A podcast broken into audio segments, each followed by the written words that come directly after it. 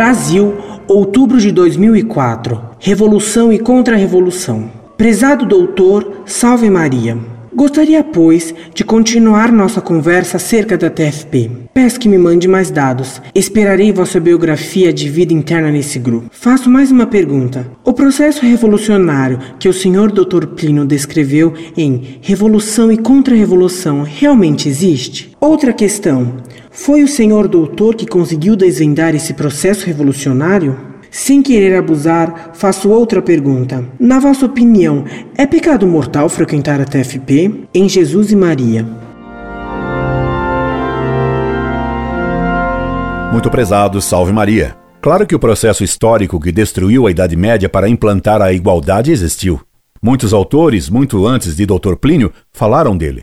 Desde a Reforma, examinando as seitas pentecostais, e desde a Revolução Francesa, quando os enragés tentaram impor o comunismo, se sabia muito bem que a igualdade chegaria até o comunismo. Aliás, houve um processo semelhante na sociedade greco-romana. Basta ler o livro de Fustel de Coulanges, A Cidade Antiga, para compreender o processo igualitário, atuando na sociedade greco-romana, com etapas de revolução religiosa, quando foi instaurada a República Aristocrática contra a monarquia. Depois, uma segunda etapa, com a instauração de uma República Democrática com Solon, e afinal, uma tentativa de instaurar a igualdade total com Clístenes, em Atenas, com a Revolução Agrária dos Gracos, em Roma, processo que levou à tirania do império, claro que sem a negação do direito de propriedade particular, sem o comunismo oficial, mas com um poder imperial discricionário que fazia do capricho do imperador a lei, portanto, que permitia ao Estado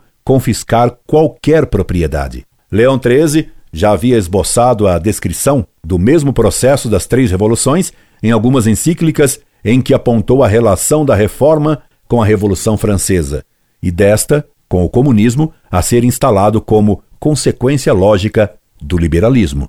Monsenhor Gumet escreveu livros sobre isso, e se você lesse um trabalho de Tancredo Neves, imagine, de Tancredo Neves, por volta de 1935, você veria que Dr. Plínio não foi de jeito nenhum o descobridor disso. Aliás, quando li o trabalho de Tancredo Neves, de 1935, achei até que Dr. Plínio havia lido esse trabalho desse político mineiro e que se inspirara nele. Li o trabalho de Tancredo na época em que ele morreu, quando os jornais de São Paulo o republicaram. Imaginar que foi Dr. Plínio que descobriu o processo revolucionário é puro delírio megalomaníaco. Não tenho tempo agora, neste momento, de fazer uma análise do livro Revolução e Contra-Revolução. Mas para responder a você, peguei esse pequeno livro de Dr. Plínio em minha estante e que não abria há muitos anos, e li suas primeiras frases para lhe responder. Veja que coisas interessantes encontrei. Escreveu Dr. Plínio logo de início. Capítulo 1 Crise do homem contemporâneo. Já nessa frase há um erro muito grave. A crise não é do homem contemporâneo. Ela começou bem antes da Idade Contemporânea. E Dr. Plínio vai dizer isso no fim da Idade Média. Teria sido muito menos incorreto ele ter dito crise do homem moderno, porque a crise é da modernidade e não do homem contemporâneo apenas. Foi a modernidade que se opôs à igreja, como Pio IX declarou nos sílabos. Logo depois dessa primeira frase errada, que o pessoal da TFP decorava isso sem pensar, Dr. Plínio escreveu: As muitas crises que abalam o mundo moderno, do Estado, da família, da economia, da cultura e etc., não constituem senão múltiplos aspectos de uma só crise fundamental, que tem como campo de ação o próprio homem. Em outros termos, essas crises têm sua raiz nos problemas de alma mais profundos, de onde se estendem para todos os aspectos da personalidade do homem contemporâneo e todas as suas atividades. Plínio Correia de Oliveira, Revolução e Contra-Revolução, terceira edição, Chavalerie, Artes Gráficas e Editora Limitada, São Paulo, 1993, página 13. Duvido que um só tefepista perceba nessa frase uma omissão espantosa, escandalosa e capital. Doutor Plínio omite a crise na igreja. Ora, a crise fundamental é uma crise religiosa, é a crise na igreja. Colocando o acento da crise na alma humana, Dr. Plínio aparentemente focaliza o ponto mais profundo. E isso é falso. O ponto mais profundo a colocar como fundamento devia ter sido teológico, a crise revolucionária provém da ação diabólica e das forças secretas. atuando contra Cristo e contra a sua única igreja. Dizer que a crise tem sua raiz mais profunda na alma humana é deixar de lado a ação de Deus e do demônio na história, através da igreja e da anti-igreja, das forças secretas. A crise ocidental se deu inicialmente na igreja. O ponto mais profundo a colocar como fundamento devia ter sido teológico. A crise revolucionária provém da ação diabólica e das forças secretas atuando contra Cristo e contra sua única igreja. Dizer que a crise tem sua raiz mais profunda na alma humana é deixar de lado a ação de Deus e do demônio na história através da igreja e da anti-igreja, das forças secretas. A crise ocidental se deu inicialmente na igreja. O atentado de Anhani, o grande cisma do Oriente, a reforma e o renascimento gnósticos foram fenômenos predominantemente religiosos. Deixei de lado, por brevidade, toda a ação das heresias medievais que prepararam a reforma e o renascimento, das quais Dr. Plínio não trata e que nem conhecia. Por exemplo, a doutrina de Mestre Eckhart e dos Irmãos do Livre Espírito, que jamais ouvi falar na TFP. A doutrina de Ockham e do catarismo, a doutrina esotérica de Dante e dos gibelinos, do qual e dos quais ele não tinha a menor ideia. Como posso testemunhar pessoalmente a doutrina da Cabala e do cabalismo cristão, que ele nem cita porque nunca soube o que era especificamente a Cabala, que ele jamais estudou. Outro fundamento que ele devia ter colocado, precedendo o fundamento da alma humana, fundamento moral, deveria ter sido metafísico, pois a verdade precede a prática do bem, o conhecer precede o querer. Consequência desse erro fundamental, pois ele errou ao apontar qual era o fundamento mais profundo, foi que a TFP sempre centrou sua ação externa na esfera política e não na religiosa. Por exemplo, Dr. Plínio considerava que, acabando o Partido Comunista Russo, a Missa Nova seria liquidada. Ora, o Partido Comunista caiu e a missa está ainda no centro da crise. Dr. Plínio centrou sua ação na esfera político-social, enquanto a raiz da crise estava dentro da igreja, na religião, não na política. O Vaticano II foi mais importante do que qualquer ação de qualquer Estado ou partido. Tanto o Dr. Plínio errou que agora o Esconamilho e os arautos renegaram oficialmente a terceira parte do livro Revolução e Contra-Revolução, aceitando o Vaticano II e a Missa Nova, e nada fazem mais contra o comunismo. Tudo ruiu porque o fundamento não era simplesmente a crise da alma humana. Por ter colocado o fundamento da crise revolucionária nas camadas mais profundas da alma humana, internamente na TFP se dava uma importância exagerada e errada à questão da castidade, chegando a condenar o casamento como fassurada e a condenar a mulher em si mesma como sendo necessariamente fassura, necessariamente má, a intrinsecamente má, como cantavam os tefepistas de Minas, chamando a mulher de a intrínseca. E ouvi eu mesmo, de Dr. Plínio, a afirmação de que todo o objetivo da mulher está no útero. Daí proveriam os gravíssimos problemas morais internos da TFP em questão de sexo, o homossexualismo, de que você deve conhecer muitos casos aí dentro. Em suma, colocando como fundamento da crise um problema humano, logicamente, Dr. Plínio vai ver a crise como a de uma civilização e não a de uma crise religiosa. É o que ele diz no resto desse capítulo 1, página 13 e 14. Quando muito, Dr. Plínio fala de crise da cristandade como família de Estado, página 15.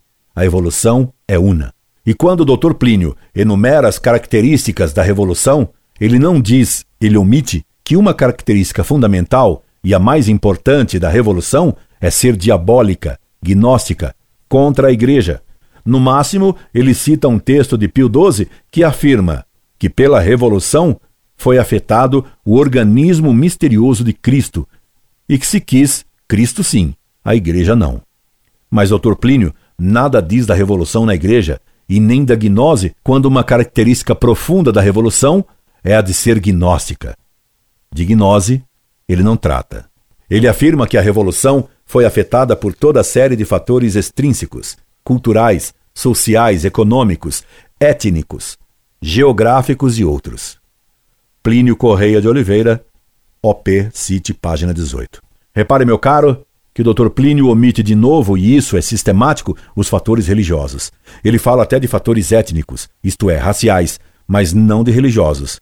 Em suma, a concepção que o Dr. Plínio dá da revolução é naturalista. Nela, não há praticamente nada de religioso, nada de sobrenatural. No máximo, ele fala de ética ou moral, não de fé e de sobrenatural. O naturalismo da visão histórica de Dr. Plínio, na primeira parte deste livro, onde ele pretende expor os fundamentos da revolução, é patente. Só não vê quem foi cegado pela propaganda interna, formada de um fanatismo incapaz de análise e de crítica. Daí, Dr. Plínio colocar como causa profunda da revolução o orgulho e a sensualidade.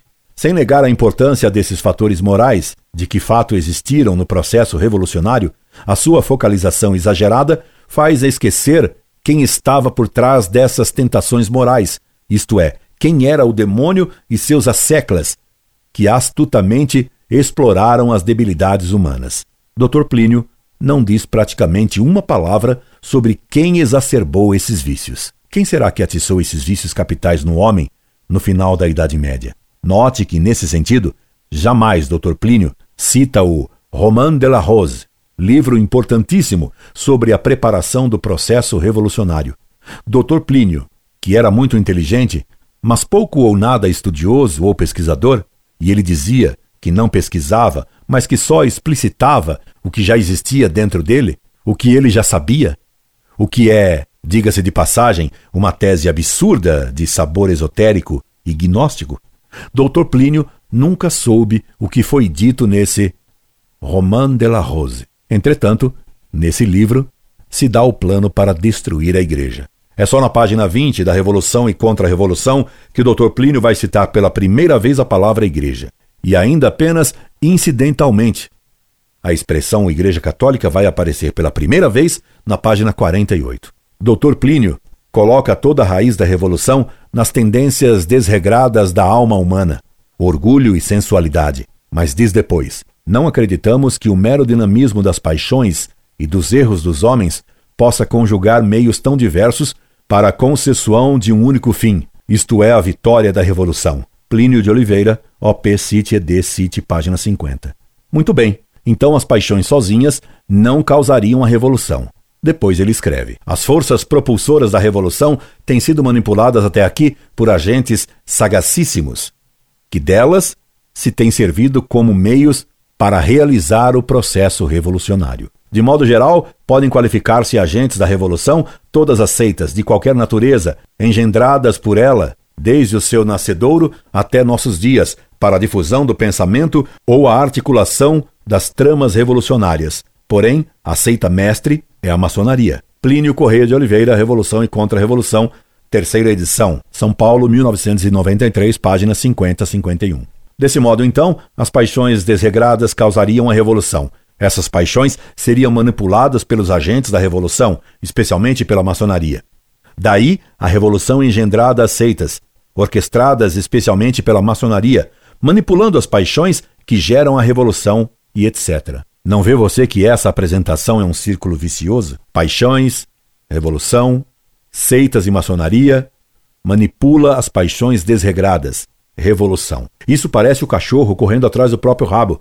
Doutor Plínio não diz qual é o fim da maçonaria, que não pode ser apenas a exploração das paixões, que são apenas o meio que elas usam e não o fim que quer tem em vista. E doutor Plínio não distingue na maçonaria o ramo panteísta racionalista do ramo místico e gnóstico. Por que será? Ignorância ou esperteza? E quando ele fala dos agentes da revolução infiltrados na igreja, ele cita Pio IX atacando os católicos liberais. Mas ele não fala dos modernistas que, conforme São Pio X, eram os piores inimigos da igreja e atuando dentro dela. Por que será? Ignorância ou política? E ele põe como fim da revolução estabelecer uma ordem ilegítima em lugar da cristandade medieval e não da igreja. E ele não diz nada sobre a visão gnóstica do mundo, e não diz nada, a menos que a memória me engane, porque não tive tempo de reler hoje todo esse livrinho pretensioso, não diz, repito, que a finalidade última da revolução é destruir a Igreja Católica.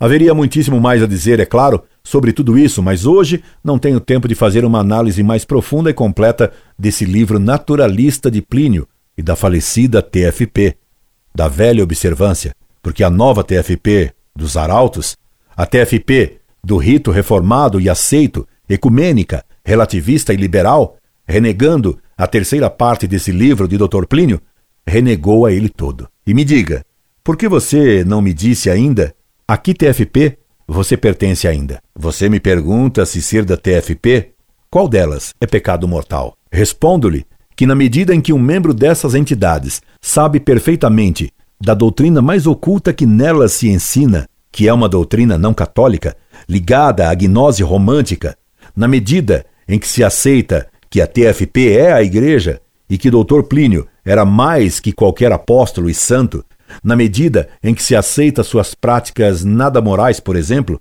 o uso de restrições mentais, na medida de seu sede-vacantismo latente, sua doutrina moral sobre o casamento e a geração, o emprego da chantagem pela exploração de pecados confessados por seus membros, confissões que eram gravadas secretamente, nessa medida, a pessoa que adere conscientemente e voluntariamente a tudo isso comete pecado grave. Ninguém pode ser católico e aceitar a doutrina mais secreta da TFP e suas práticas que violam a moral. Incorde Jesus Semper, Orlando Fedeli.